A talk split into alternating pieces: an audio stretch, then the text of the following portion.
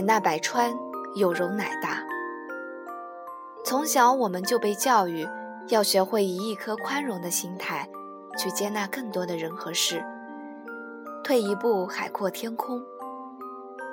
可是很多时候，我们的宽容忍让，非但不能获得同样的对待，反而会换来对方的咄咄逼人和不知好歹，然后让自己心里也变得不舒服。对于这种现象，我们有时候会觉得，究竟是自己有问题，是自己的处理方式不当，还是别人的不对？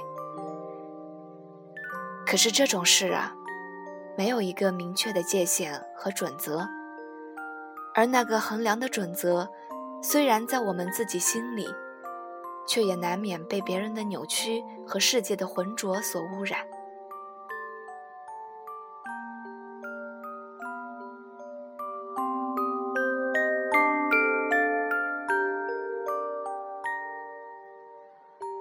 对于一个群体来说，你处在其中，每个人的思想观念和生活方式、习惯等的不同，有时候很难考虑到每个人的想法，顾全所有人。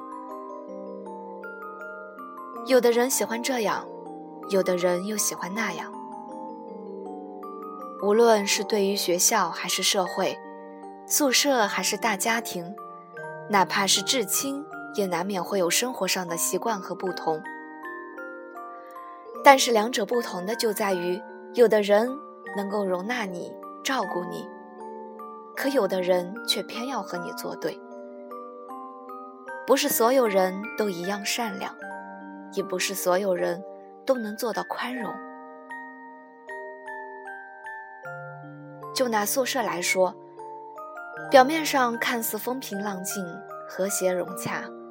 稍微一点小矛盾，就能成为导火索，然后一发不可收拾。来自大江南北、五湖四海，各自从小形成的观念和接受的教育、身边的环境熏陶等的不同，每个人都无法做到相似。就像你喜欢早睡，可偏偏有人喜欢打电话到半夜；就像你喜欢睡懒觉。可偏偏有人一大早起来弄各种噪音，还像你喜欢干净整齐，可偏偏有人把宿舍弄得一团糟。在这种无法求同存异的环境里，我们始终做不到让每个人满意，也同时满意任何人。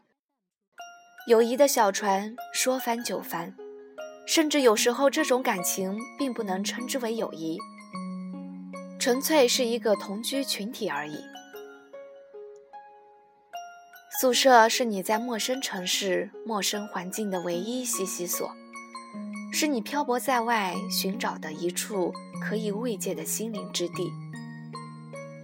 然而，这是你的宿舍，也同时是别人的宿舍。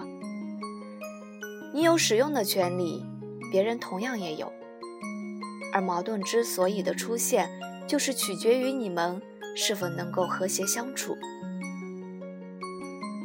不过，据我所知，这种群体相处模式固然会产生真诚的感情，但虚情假意也未尝没有。当出现矛盾之后，我们第一考虑的是先学会调整自己心态，尽可能的息事宁人。然而，有时候。你退一步，别人却非得咄咄逼人的前进两步，非要等你低头认输。很多时候，我们适度的宽容，站在别人的角度，全方面考虑这个问题如何尽量做到让每个人都满意。可是别人却压根不会领情，甚至把你的退让当成软弱，然后得寸进尺。这个时候，你心里会很委屈，但聪明如你，必然知道这是一种普遍现象，每个人都或多或少遇到过。你懂得宽容，说明你懂事，而别人的咄咄逼人，恰恰是别人的心胸狭窄。虽然我们都明白这个道理，并在事后尽可能的安慰自己要想开，可是心里始终有个坎过不去，想不明白为什么会有人这么自私，还引以为傲呢？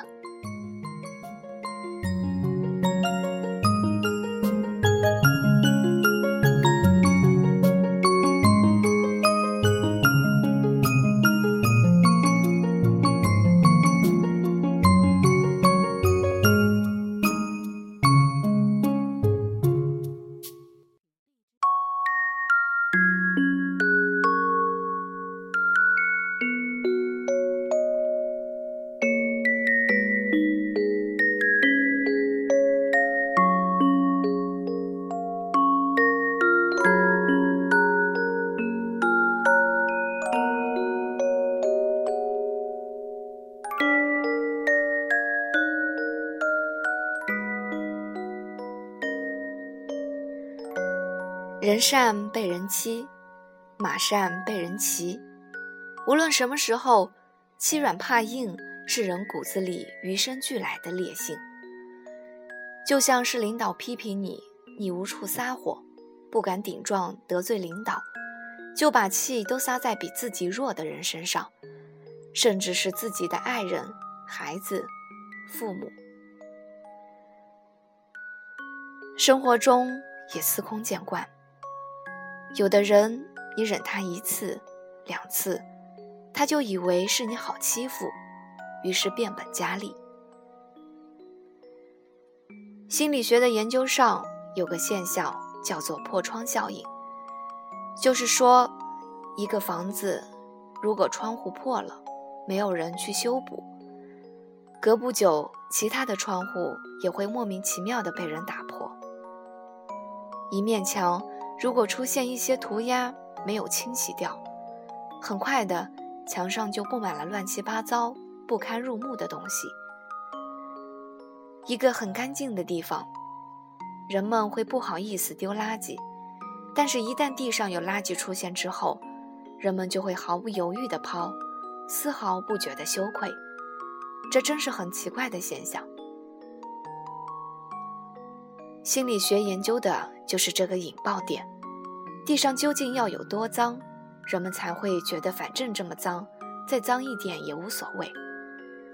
情况究竟要坏到什么程度，人们才会自暴自弃，让它烂到底？任何坏事，如果在开始时没有被阻拦掉，形成风气，改也改不掉，就好像河堤。一个小缺口没有及时修补，可以崩坝，造成千百万倍的损失。同理，人也是如此。如果一个人在一开始做某一件事情没被制约，他就以为自己是对的，并且一直这么坚持下去。所以，宽容并不意味着纵容。对于那些自以为是、不顾他人想法的人来说，一次。两次无所谓，时间长了，次数多了，会助长他们的烈性，据此放大缺点。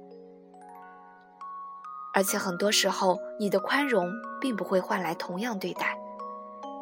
这时候的你要学会理智的看待问题，维护自己的权益，这是对自己好，也是对他人好。纵容恰恰会伤害了别人。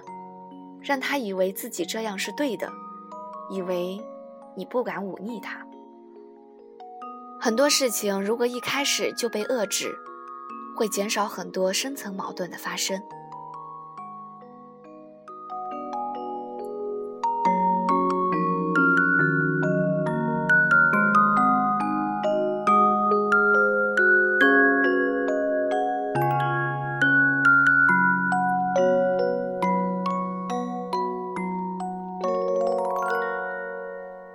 懂事，你宽容，你善良，你成熟，但并不一定意味着所有人都这样。你善待他人，宽容他人，但并不一定意味着世界就对你温柔以待。可是世间难得的，就是知世故而不世故，不被世界温柔以待，却依然能温柔地对待这个世界。宽容忍让是中华传统美德，但宽容忍让也要有一个度，在适当的准则之下，切勿让无休止、无边界的宽容腐蚀了宽容真正的定义和存在的意义。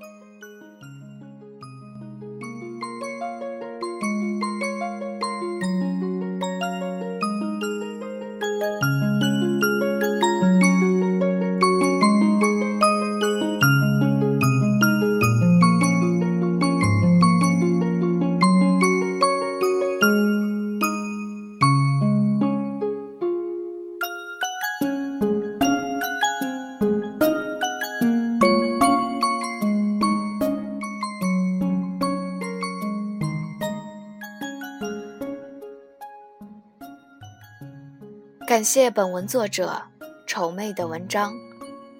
为什么你足够宽容，别人依旧不把你当回事？将这篇文章献给身边那些遭遇此类事情的你们。海纳百川，但也要让自己活得快乐，不是吗？